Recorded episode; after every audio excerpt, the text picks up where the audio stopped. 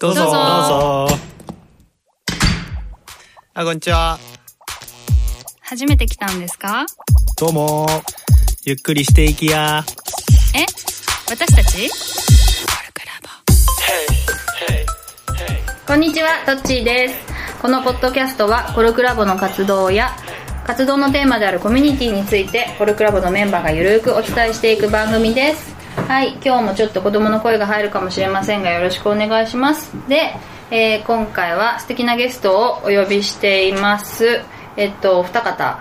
じゃあ、あの、ツッツーと如月さんなんですが、じゃあ、ツッツーからちょっと簡単に自己紹介お願いします。はい、ありがとうございます。はいえっ、と、コルクラボの、えー一つの活動としてやっている覆面編集プロジェクトの覆面編集のツッツーと言います。うん、前にあの里巻さんに出てもらったあそうですねプロジェクトねうんうんはいはい、今日もよろしくお願いします。お願いしますはい。えー、ポッドキャスト、毎週楽しみに聞いてました。やっと出れたぜって感じです。ラジオっぽいラジオっぽい、確かに。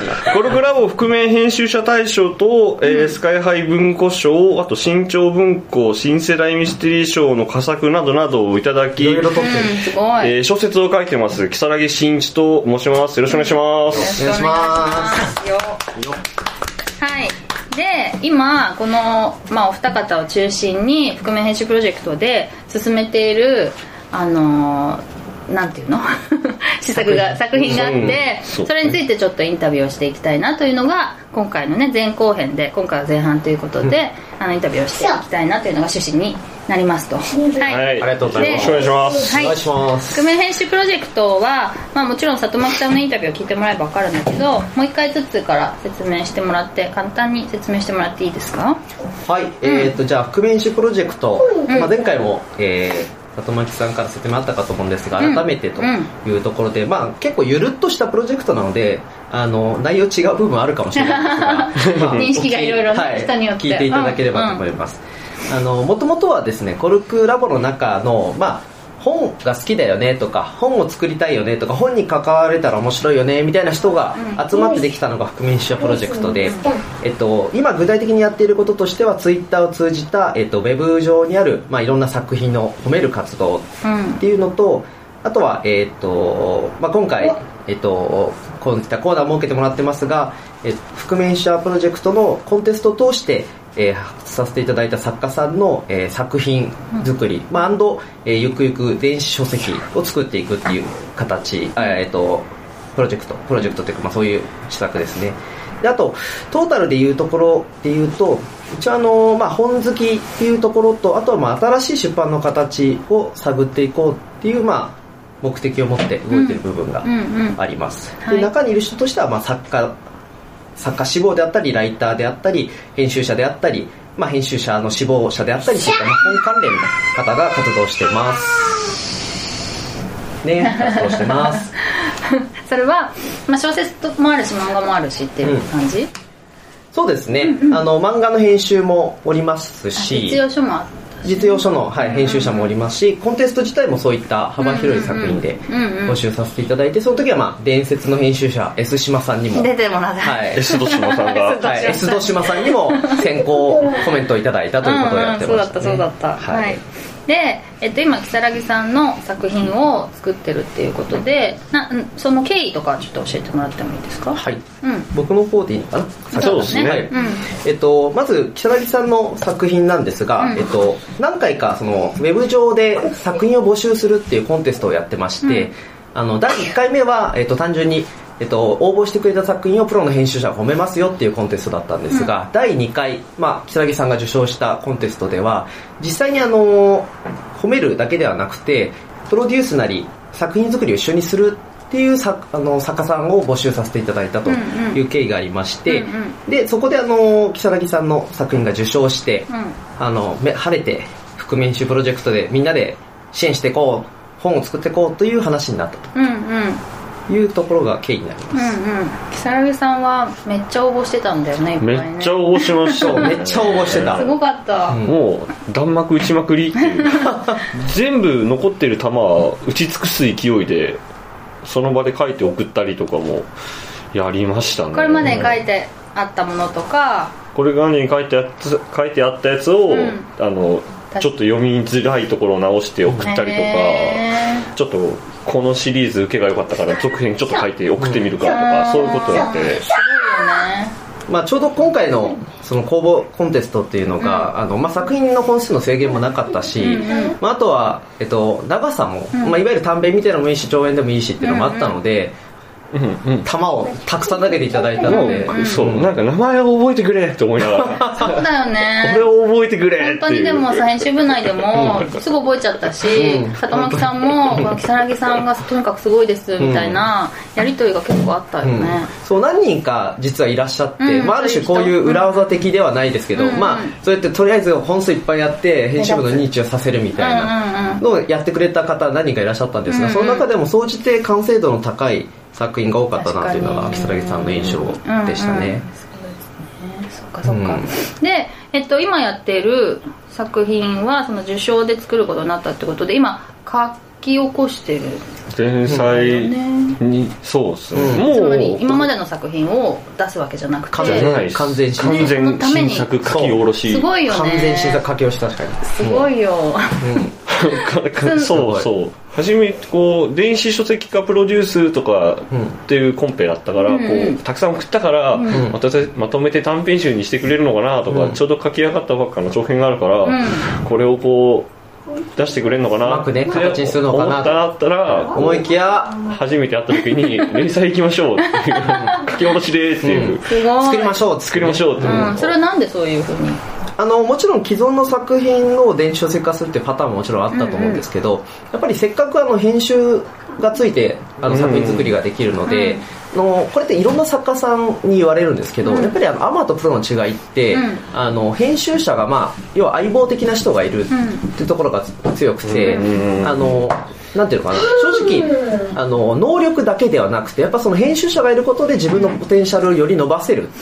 みたいなことをおっしゃる作家さんが多いんですね、それすっごい思いますねそれは、まあ、なのでせっかくだったら作りたいなと僕は思ってましたし如月さんも、まあ、それが割と乗り気というかもともと書く量が多い方だったので、だったらここは一発新作やっちゃいますかみたいなノリで、やっちゃいますかってノリで、やっちゃいますって軽く答えた。すごい。よ書くのが早いんだよね如月さんね。書くのはね早い早いそうね。早いのかもね。ね。まあ、もちろん自分時間もすごいかけてるし一日のうちのね、時間もかけてるしそれでちゃんとすすぐあの返事が来るっていうイメージがあるよね、で、えっと、その今連載とかその電子書籍化って話があったけど具体的にはどういうあの流れになる一応ですね、うん。あの追って覆面編集プロジェクトの方のアカウントなりノートなりで発表していく形になると思うんですが、あもしくはもう、うん。はい、このポッドキャストが配信してる時にはあそうですね。始まってるかもしれないかな。そうだそうだう。んうん、そうですね、うんうん。確かに今回配信させていただいたタイミングではすで、に連載も始めさせていただいてるかなと、うんうん。ちょっとね収録と配信にタイムラグがあるので申し訳ないんだけど、連載が始まっても多始ま分ってんのかな？大反響が起こって起こってる。はず起こってるはず。そうだね。一応今のところの予定だと覆面編集のノートにあのマガジン用のアカウントがあってですね、うん。そこであの連載をもうでなお連載好評連載中になってると好思うので、評連載中なのでね、はい、熊編集のアカウントで連載するんだ。はい。はいはい。なので、まあ、あの覆面編集者とかで検索していただければそのマガジンなりアカウントが出てくると思うので、そこから辿っていただいてもいいですし、如月真一さんの名前から、ツイッターとかから辿っていただいてもいいかな、私が多分きあの如月真一ツイッターアカウントでバンバン宣伝をしていると思うので、だよね。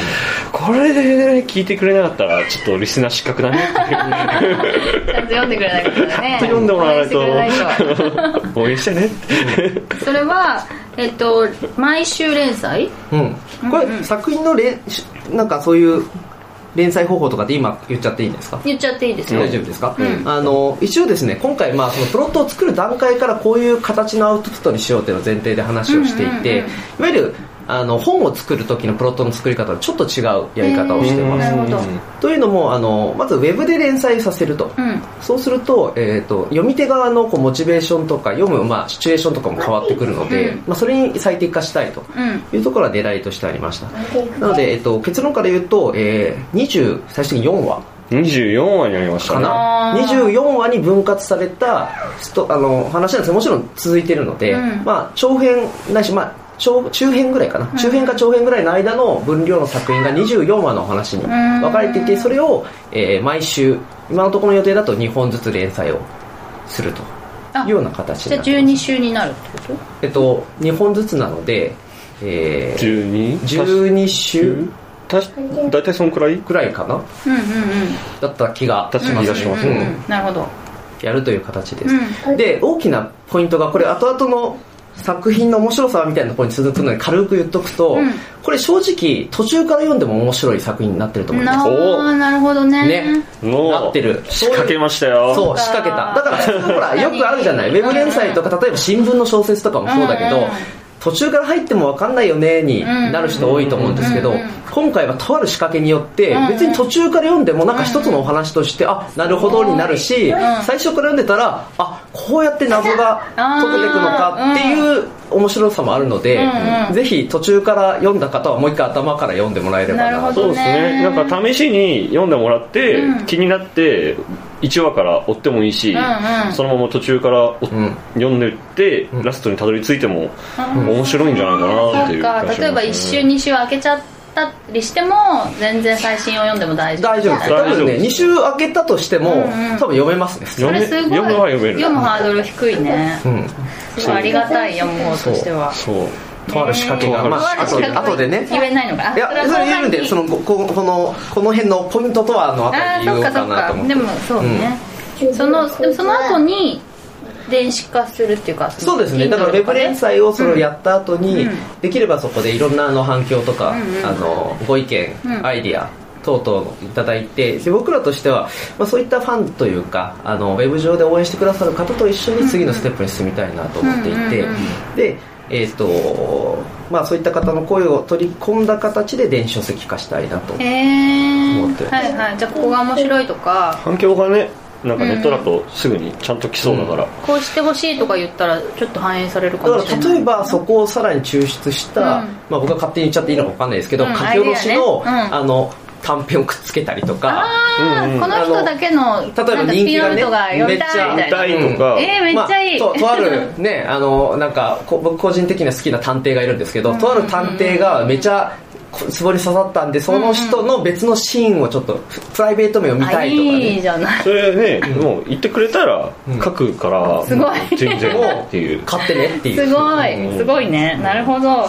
じゃあやっぱ応援しがいもあるし、いいねいいですね。なんかお題もらって書くみたいなことは割と得意というか、ん。大学生の頃にやってたんで、あの練習で。だからプロと？いやこれは個人的に友達と練習でみたいな。すごいね。だから、好きなキャラこのキャラのは続き書いてとかスピンオフ書いてとか言ったら、うんうんうん。オッケーっていう感じの、付け加えちゃおうかなっていう感じですね。な。そうかそできる。のままこの面白ポイントいっちゃいましょうか。いっちゃいますか、うん。面白ポイント。に面白いポイント。そのそのしある仕掛けっていうのはどこまで話せる？もうあいやあでももうそれは全然あの、作品のある意味タイトルにもねタイトル？タイトルにも出ちゃってるぐらいなんで、うん。もうだから多分この放映中ではもうみんなだ周知のことだと思うんですけどあのあそういう視点では読んでなかったわって多分気づかれる方もいるかもしれないですけど、うんうんうんうん。じゃあ一言な何ですか？ポイントはせっかくだから。本当？面白ポイント、えー今回、えーお題をもらいまして、お題がループもの、うん。うんループものなんでいわゆるループもの。なんで、タイムリープものなんで、はいはい。このどの週からうん。あって入ってもんうん。何週目かによって、あの物語が読めるっていう、うんうん。そういう仕組みになってるんですよ、すごいよね。だから、今週は、えー、と最初の週はもちろん1週目から始まるんですけど、ん。まあ、次の回は2週目3週目4週目ってなってくるんで突然途中から入って7週目読んでえどういうこと？何が起こってんの？って思って、気になって続き読んだり前に戻ったりできる仕組みになってるっていうね、だから分かりやすく言うと人物も舞台も常に同じところで繰り返されているので、うんあのどっから読んでもね。ああいつ今こんなことしてるのかとか、あとは主人公がこういろいろそのループから脱出するためにいろいろ取り組むんですけど、あ今回はこういうパターンで取り組んでるのねっていうふうに読めるので、うん。ぶっちゃけ23週おきに読んでもなんとなく読めると、んうんうん。ただもちろん毎週読んでいただくとより深みがね伏線があったりしてね。伏線があったりして。基本的にクローズドな環境の中でうん。起こってる出来事なんでね、うんうんうんうん登場人物も増えないし、もうどんどんどんどんあの時あいつ登場人物のね印象は相当変わりますね読んでるでね確かに。ね同じ人物のはずだけどまあ、できれば最初に戻って読んでいくとより深みがね、どうやって始める？キャラ愛が出るんじゃないかなっていう気がしますね、うん。ループものって最初言われた時はどうだったの？マジかって えあの時実際えどうなんだったっけ？あの書いたことはないんだったループものを、えー、とちょっと使ってるミステリーをちょうど書いていて、でまあこれは実はループじゃないっていう設定なんですけど、でもループってもう飽きたよねって話を友達とすごいしてて、もうなんかそうそう王道だからね。お時をもかけたし、もう映画でもループもの多いし、またループかよって食傷気味だよねっていう話をしてて、で1週間後くらいにツッと話して すお題ループものって言って。まさかのねそういう伏線だったからね。マジかーって思いながら。でももともとコルク好きでコルクラボの活動も好きあの気になってて、面白いことしたいなって思ってて、自分一人だと絶対にやらないごいループものはねやらなかことをループものはやらなかったはずだから これはちょうどいいかもしれないなと思って。すごいねそうやってかそうやってなんか切り替えられるのがそうね、そうなんか面白いことをしたいって思ってたからあえてループものを挑戦してみるかっていうへ感じ書いたらまあ結構いいもの書けちゃったなって。割と割とあのクライマックスとかも泣きながら書いたっていう泣きながら書いちゃったなっていうね感じですね。えー。そうなんですつつそれを初めて聞いたの？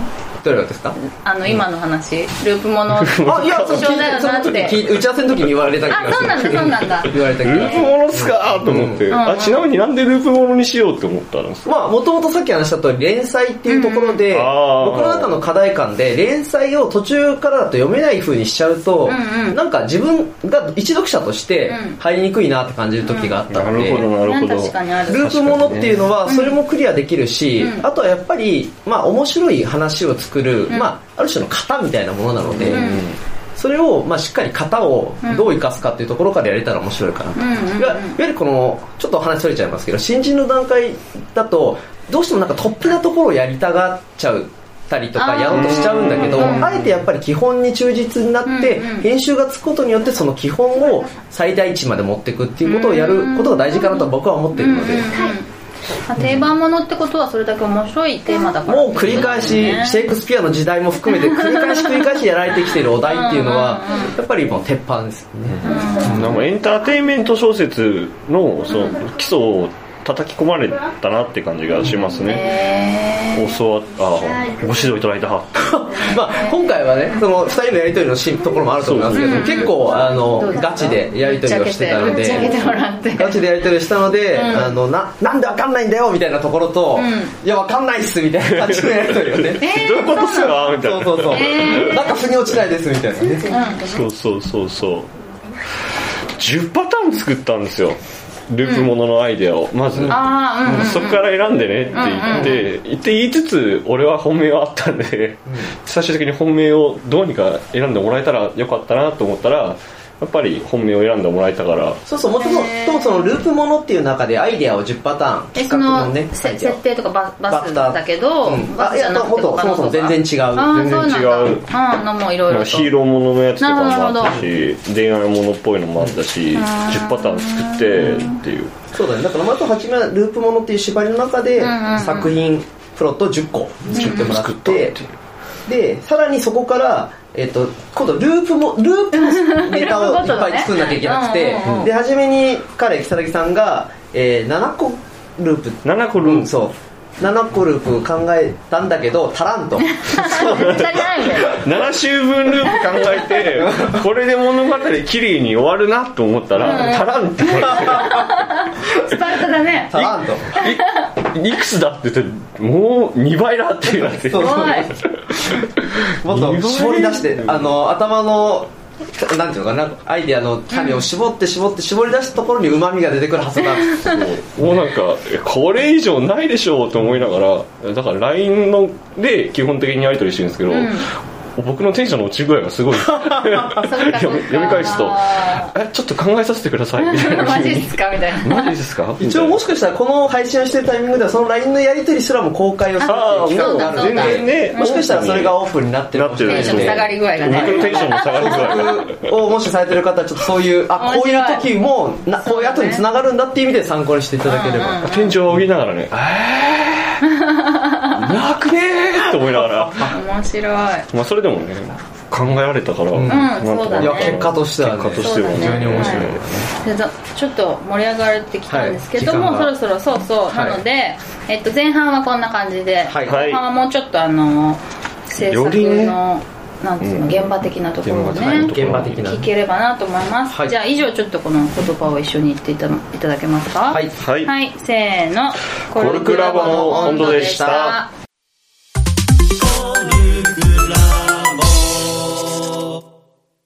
如月新一の一人爆破ジャックのコーナー、イエーイ。このコーナーはノートの覆面編集者プロジェクトにて好評連載中の爆破ジャックと平凡ループの裏話をしていくコーナーです。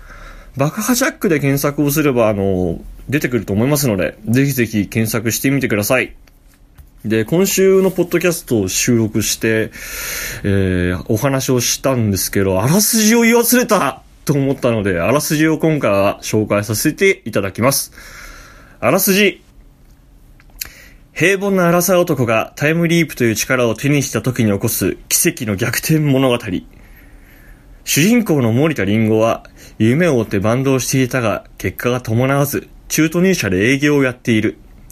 パワハラ横行のブラック企業で耐えながら働いているが、営業の成績も下から数えた方が早いほどうらつが上がらない。ある日乗り込んだバスでハイジャック事件が起きてしまう。隣の席に偶然居合わせたのは元恋人。夢も追い切れなかった。仕事も中途半端。元恋人を助ける勇気もない。俺の人生は一体何だったんだ？と思った矢先にバスが爆発をする。が、目を開けると再び同じバス停の前に立っていた。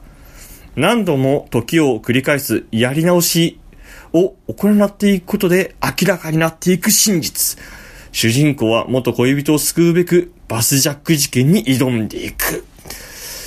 という物語になっております。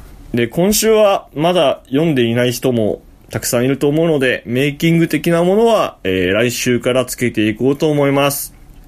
えー先ほども言いました、爆破ジャックで検索すると出てくると思いますので、ぜひぜひよろしくお願いいたします。えーノートにて、えー毎週木曜日の夜と日曜日の夜に更新をする予定です。えー読み終わりましたら、ぜひぜひ、ハートの応援をよろしくお願いいたします。なんか、ランキングがあるらしいので、そのランキングのね、どうせなら上に行って、たくさんの人に読んでもらいたいな、という感じですね。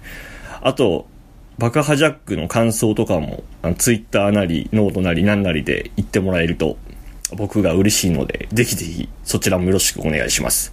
ではではまたまた。コルクラボの温度ではお便りを募集しています。メールアドレスは、コルクラボ .podcast.gmail.com または、サイトのコメント欄に書いてくださっても OK です。番組内で読ませていただくこともあります。よろしくお願いします。告知です2018年1月以降のコルクラボの入会に関してです、えっと、1月以降は、えっと、コルクラブは現役会員からの紹介で入会できるようにします、えーいろんなつてを使って現役会員を探してみてくださいね。